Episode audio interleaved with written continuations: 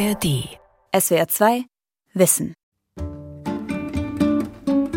Also Normalität macht für mich aus, dass man arbeiten geht, sich wohlfühlt, da wo man zu Hause ist, sich mit der Familie im sozialen Umfeld integrieren kann, ja, dass man sauber hat, das ist normal. Das Normale hat wieder Konjunktur in Deutschland. Kein Wunder, die vielen Krisen der vergangenen Jahre haben uns unfreiwillig aus dem gewohnten Trott gerissen. Da sehnt man sich nach Verlässlichem zurück. Aber können die Zeiten jemals wieder ganz normal werden? Vor allen Dingen wohlhabende gesellschaftliche Gruppen leben völlig über den Verhältnissen und zahlen nicht die Kosten, die ihr Verhalten eigentlich verursacht. Ja? Und das ist, glaube ich, das Wichtigste des neuen Normals, dass sich diese Verhaltensweise ändert. Was ist das neue Normal? Wie Krisen unsere Werte verändern. Von Klaus Heinrich. Die letzten Jahre waren anstrengend. Die Corona-Pandemie und damit die Angst vor einer schweren Erkrankung, oft mit deprimierender Isolation oder ungewohntem Familienstress zu Hause. Das Ende des europäischen Nachkriegsfriedens mit dem russischen Angriff auf die Ukraine, den wir auch in Deutschland zu spüren bekommen. Nicht nur bei der Gasrechnung. Die Inflation, der Terrorangriff der Hamas auf Israel und die militärischen Reaktionen Israels. Und dann auch noch die Angst vor dem Klimawandel. Deshalb sind diese Neujahrswünsche in Ulm bescheiden ausgefallen. Ja, ich wünsche uns allen ein langweiliges und stinknormales Jahr in weltpolitischer Hinsicht. Dass es einfach wieder eigentlich normal läuft, so wie man es früher kannte, so vor zwei, drei Jahren. Ohne Krieg, ohne Pandemie, ohne Einschränkungen, aber wirtschaftlich wieder ein bisschen besser und, und, und Friede. Aber kann man wirklich darauf hoffen, dass wieder alles wird, wie es einmal war? Im pfälzischen Hassloch ist man sich dann nicht einig. Also ich denke ja, weil die Leute, die sehen sich nach Normalität. Das wird alles wieder so kommen, wie es vorher war. Daniel Zauker führt das Landgasthaus in Hasloch und hofft natürlich, dass nach der Pandemie wieder mehr Gäste kommen. Ein anderer Mann befürchtet, dass die Normalität nicht zurückkehrt, sondern die Veränderungen in den privaten Kontakten bleiben werden. Ich bin skeptisch. Also so wie die zwei Jahre oder die drei Jahre, das, das war nicht mehr so, wie es war. Ach, die Freundschaften, die sich da in dieser Zeit getrennt haben, weil man sich ja nie mehr treffen gekannt hat, da hat man sich auch ein bisschen aus der Aare verloren. Das, das Zusammenkommen, das ist nicht mehr so, wie es mal war. Die Pandemie hat uns alle verändert und uns zwischenzeitlich die Hoffnung auf eine gute Zukunft eingetrübt. Freuen Sie sich darauf, dass es mal wieder irgendwann normal wird oder wird das nichts? Das wird nicht mehr. Nee? Nicht mehr so, wie es mal war. Das ich sagen. Wir haben zwei Jahre geklaut gekriegt von unserem Leben, in dem Sinn. Und das wird nicht mehr so, wie es mal war. Wenn es nicht mehr so normal wird, wie es früher mal war, wie wird es dann werden? Reduziert wird's. Ja. ja. Man muss Einschränkungen machen. Das ich sage. Dass man sich nicht mehr das alles leisten kann, was es mal war. Aber zumindest in Baden-Württemberg sind die Menschen wieder etwas optimistischer. 30 Prozent schauten Ende 2022 wieder mit Hoffnung in die Zukunft, hat eine Allensbach-Studie herausgefunden. Kommt die gewohnte Normalität also doch wieder zurück? Definieren Sie normal. Es ist, es ist äh, schwierig. Stimmt. Aber versuchen wir es. Hasloch ist normal mit sehr vielen verschiedenen Einwohnern, sehr viel Gastronomie, ist ein großes Dorf. Ein Großdorf, um genau zu sein, mit seinen 22.000 Einwohnern das größte Dorf Deutschlands. Hier ist alles normal. Und hier lässt sich's leben, wenn man sich auf dem Platz vor dem Rathaus umhört. Ich bin in Urhauslacher und ich lebe gern da. Ich fühle mich wohl, ja. Hassloch ist bundesrepublikanischer Durchschnitt, wenn es um die Größe der Haushalte geht und um die Altersstruktur in der Gemeinde. Das gilt auch für den Handel. Diese Durchschnittlichkeit ist der Grund, warum Hassloch für die Nürnberger Gesellschaft für Konsumforschung GfK jahrzehntelang als Testort diente. Die Hasslocherinnen und Hasslocher entschieden 35 Jahre in der Supermarktkasse mit, was der Rest der Republik künftig kaufen sollte. Allerdings unbewusst, berichtet der Sprecher der Gemeindeverwaltung Marcel Rossmann. Das wusste niemand. Das äh, wusste nur die GfK und die GfK hat nie verraten, was für Produkte sie getestet hat. Man wollte wirklich unter Realbedingungen testen, wenn so ein Produkt im Supermarkt unter den vielen anderen steht, fällt es auf, wird zugegriffen oder nicht. Man konnte sich dann ein Spiel draus machen oder einen Spaß draus machen, um zu gucken, erkenne ich vielleicht ein Testprodukt. Und ich bin auch der Meinung, eine oder zwei habe ich mal gefunden, aber wie gesagt, es hat ja nie mehr jemand aufgelöst. Die Hasslocher hatten also gerade wegen ihrer Normalität langer Jahre viel Verbrauchermacht. Was in Hassloch durchfiel, schaffte es im Rest der Republik auch nicht an die Ladenkasse. Aber ein ausgewiesenes Machtbewusstsein haben die Hasslocher deshalb nicht entwickelt. Ihnen reichte als Lohn für ihre Mühe ein wenig Rabatt und ein kostenloses Zeitschriftenabo. Du kennst ja den ganzen Geldbeutel voll Karten haben. Von jedem, von jedem Geschäft, Rewe, Edeka, egal wo, kriegst du so eine Rabattkarte da. Ne? Das ist meine Frau. Ja? Also, man die euch kauft, hat sie eine Karte. Ich tue das nicht, äh, ich hab das nicht. Manchmal gehen wir immer mit einer kaufen, euch kaufen, weil ja ich bezahlen muss dann. Ne? Ja. Ein, einer, muss ja, einer muss den Geldbeutel mitnehmen. Die GfK hat ihre Feldforschung in Hassloch Ende 2021 beendet und setzt jetzt auf Online-Befragungen und andere Methoden. Unabhängig von einer bestimmten Gemeinde, denn auch die Unternehmen, für die die GfK Produkte testen lässt, haben sich von ihren früheren Kriterien verabschiedet. Im Laufe der Jahre veränderte sich die Fragestellung unserer Kundinnen und Kunden maßgeblich. Sie wenden sich an uns, um strategische Beratung und konkrete Marktvorhersagen zu erhalten, die auf vertrauenswürdigen Daten basieren. Dabei geht es darum, in dem unüberschaubaren Meer an Daten die richtigen Signale zu filtern und das möglichst in Echtzeit. Es sind Fragen wie was wurde wo gekauft und zu welchem Preis? Wer hat gekauft und warum? Und was muss ich als nächstes tun, um mein Geschäft nachhaltig wachsen zu sehen? Wenn das Einkaufsverhalten in Hassloch aufgrund der soziologischen Zusammensetzung für die ganze Republik lange Zeit aussagekräftig war, heißt das im Umkehrschluss, man kann Normalität durch den Einkaufszettel messen? Sind wir das, was wir konsumieren? Die scheinbare Durchschnittlichkeit Hasslochs zog vor wichtigen Bundestagswahlen regelmäßig internationale Journalistinnen und Reporter an. Konnte man von der Stimmung in dem pfälzischen Großdorf auf die Stimmung im ganzen Land schließen? Wählen wir so, wie wir konsumieren? Es war, glaube ich, Sommer 2018. Da war ein Projektteam aus Berlin hier. Gemeindesprecher Marcel Rossmann erinnert sich. Die wollten mal herausfinden, ob man anhand des Einkaufswagens sehen kann, was man wählt. Zeig mir, was du einkaufst und ich sag dir, was du wählst. Ich glaube, sie sind kläglich gescheitert, ähm, weil ganz so einfach ist es dann doch nicht. Auch der Haslocher Gemeinderat spiegelt nicht unbedingt die politischen Mehrheiten, die es in Berlin gibt, wider. So einfach lässt sich Normalität also nicht messen. Definieren Sie normal. Definieren Sie normal. es ist, es, es ist äh, schwierig. schwierig. Dennoch versuchen Soziologen dem Phänomen auf die Spur zu kommen. Stefan Lessenich vom Frankfurter Institut für Sozialforschung hat ein Buch über Normalität geschrieben. Nicht mehr normal heißt es. Darin beschreibt er eine Gesellschaft am Rande eines Nervenzusammenbruchs. Normalität hat für Lessenich soziologisch drei Dimensionen. Die erste ist die normative. Es gibt Regeln und Normen des Zusammenlebens, also Gesetze und Verordnungen, an die man sich zu halten hat. Sie sind die Leitplanken der Gesellschaft. Und ihre Befürworter verteidigen sie mitunter voller Leidenschaft. Ich wünsche mir im Idealfall, dass ähm, viele Menschen das Bundeskleingartengesetz kennenlernen.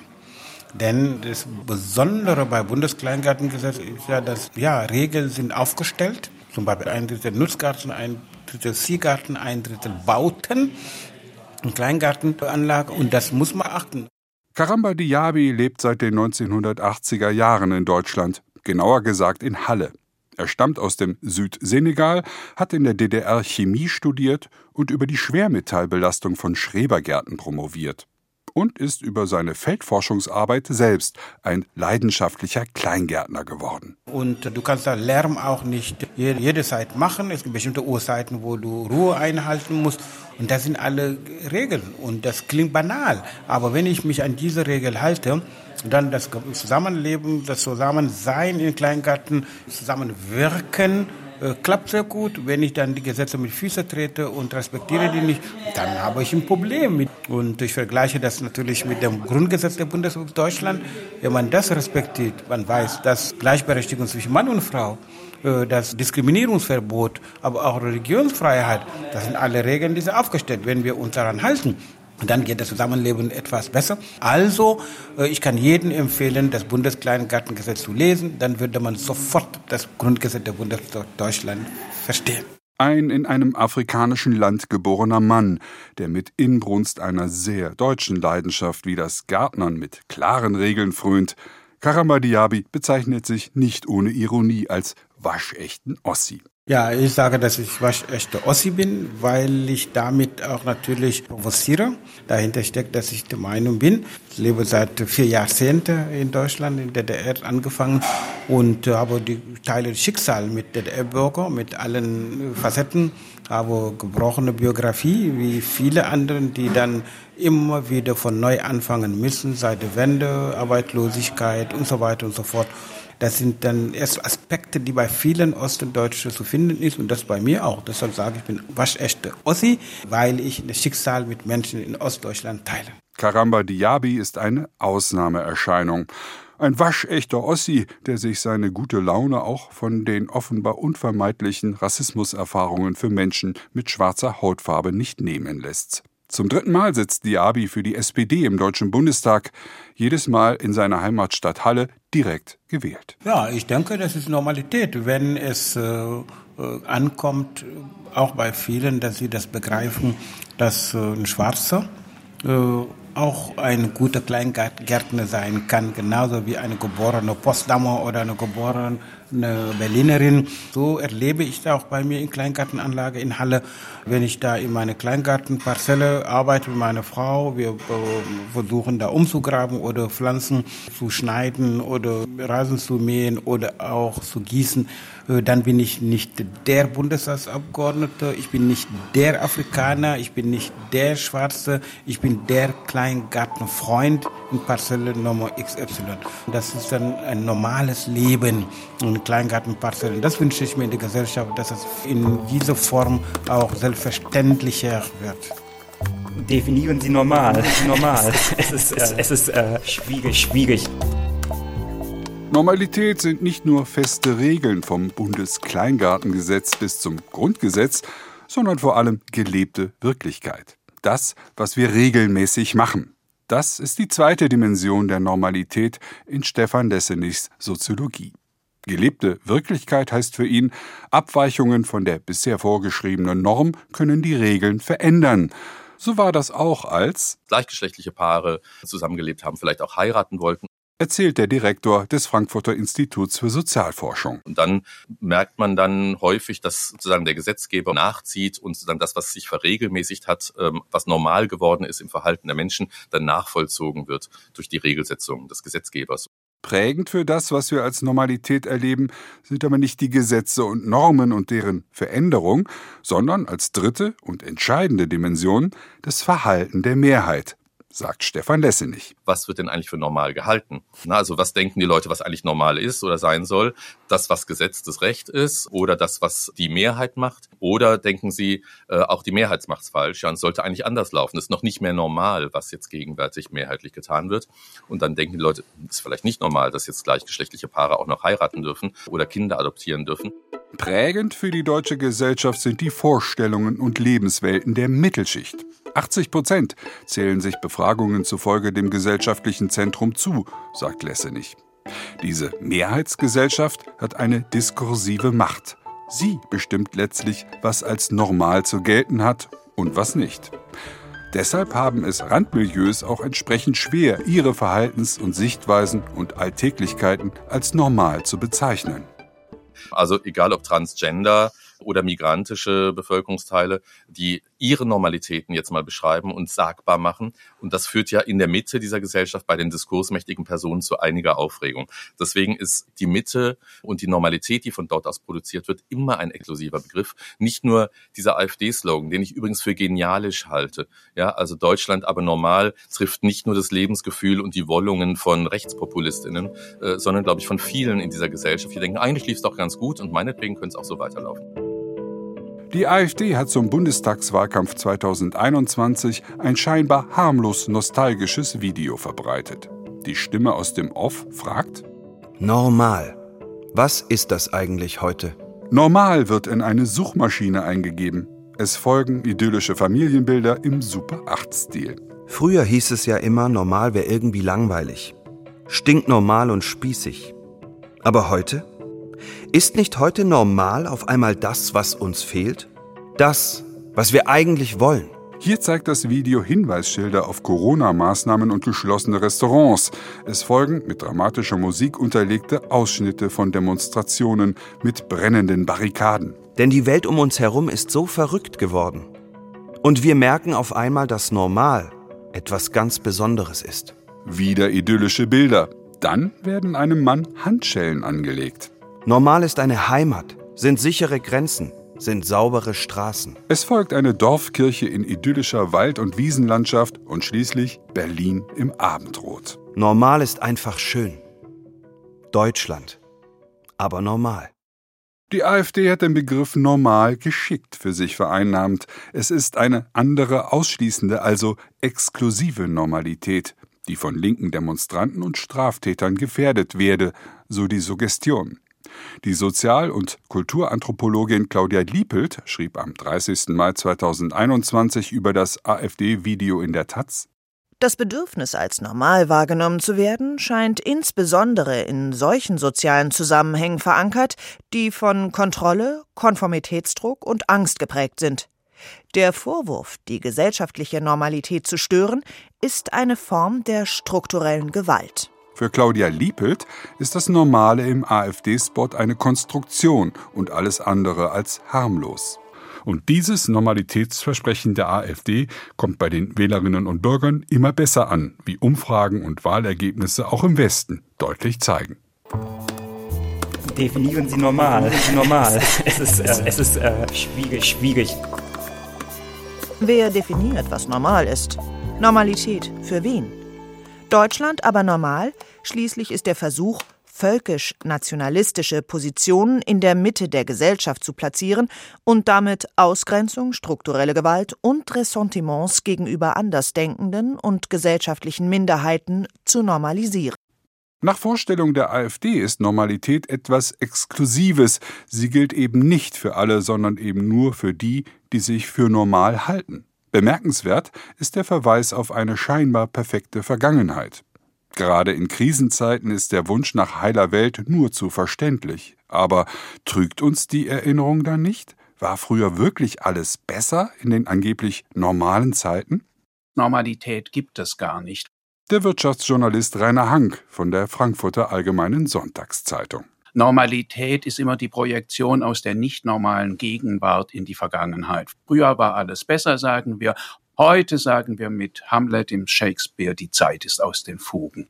Früher ist immer das goldene Zeitalter gewesen. Fragen Sie die Leute in den 50er und 60er Jahren, denen wir heute sagen, sie hatten Vollbeschäftigung und alles prima. Die sagten, wir hatten wahnsinnig Angst. Sagten sie damals, wir leben im Kalten Krieg, wir haben Angst vor der Atombombe, vor den Russen und vor sonst noch allen möglichen Dingen. Also Normalität ist eine Projektion, Krise ist sozusagen die Dauerrealität. Das Leben als Dauerkrise?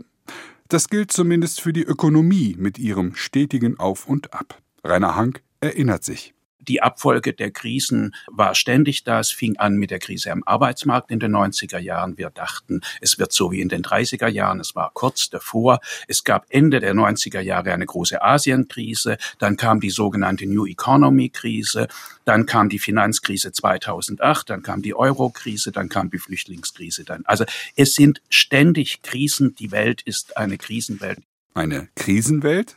Woher kommt dann der nostalgische Rückblick auf die Wirtschaftswunderzeit?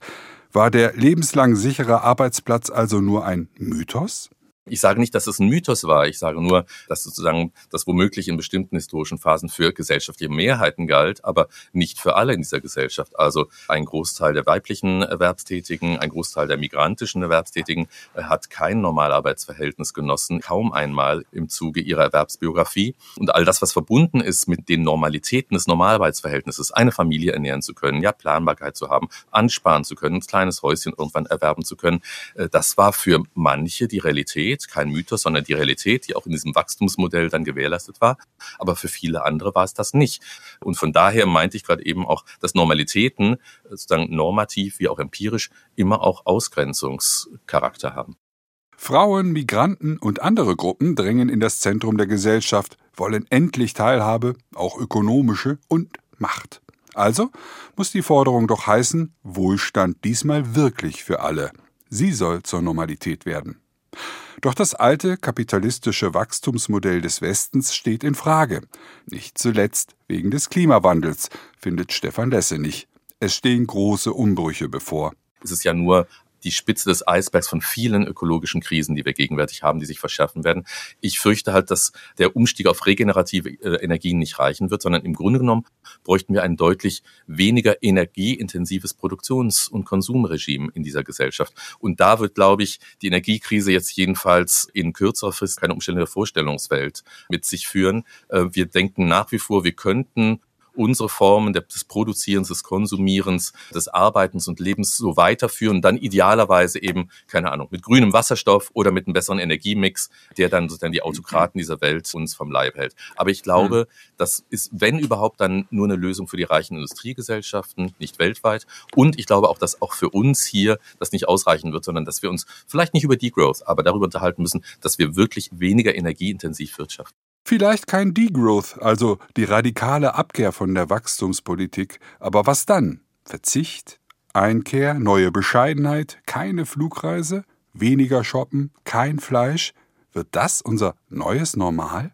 Wenn sich diese Gesellschaft mehrheitlich darüber verständigen würde, dass was bisher normal war, eine historische Ausnahmekonstellation war und auf Kosten von Dritten und Vierten ging und auch irgendwie auf eine Weise auch nicht mehr haltbar war, dann wäre, glaube ich, schon viel gewonnen. Nämlich dann wäre überhaupt erst der Boden bereitet für die Diskussion über, was soll denn in Zukunft normal sein und wer kommt bei der neuen Normalität unter die Räder.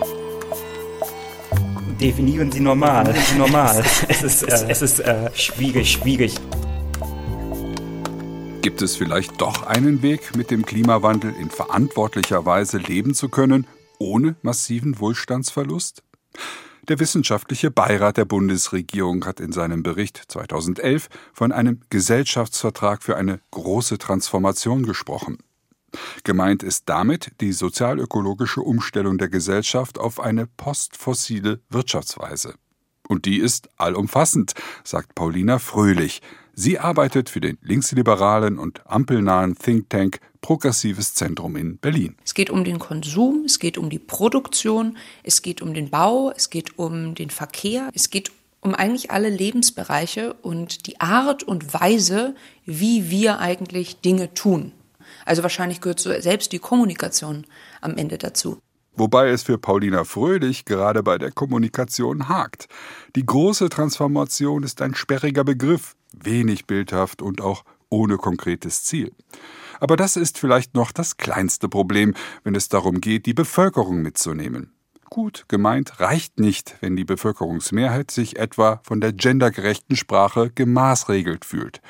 Denn der Wandel soll kein Eliteprojekt sein, sondern die gesamte Gesellschaft erfassen und mitnehmen. Der andere Punkt ähm, ist, dass ich glaube, ganz viele Menschen in Deutschland Sorge haben, vor Wohlstandsverlust.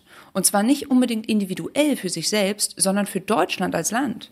Also es besteht eine manifeste Sorge, dass wir im Zuge der sozialökologischen Transformation eigentlich unser Wohlstandsfundament, nämlich die deutsche Industrie, die deutsche Wirtschaft, kaputt machen.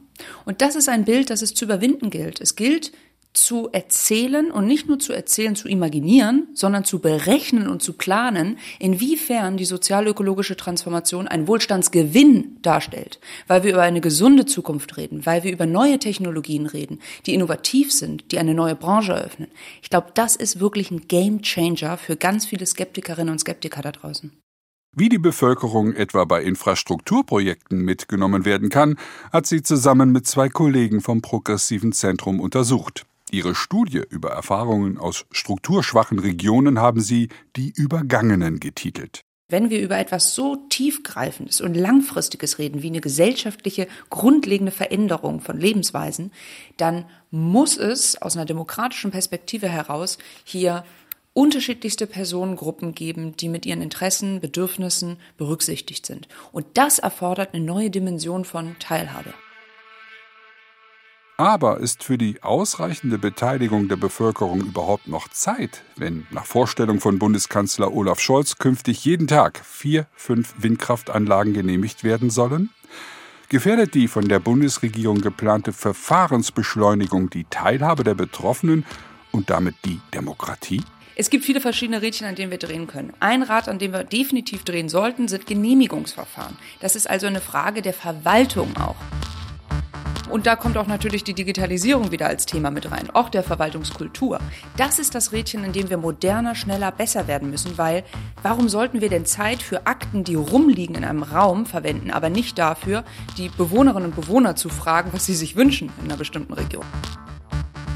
Zeit sparen, ja, aber bitte an den Stellen, an denen es Sinn macht und wo es keinen Sinn macht, ganz klar, ist die Beteiligung.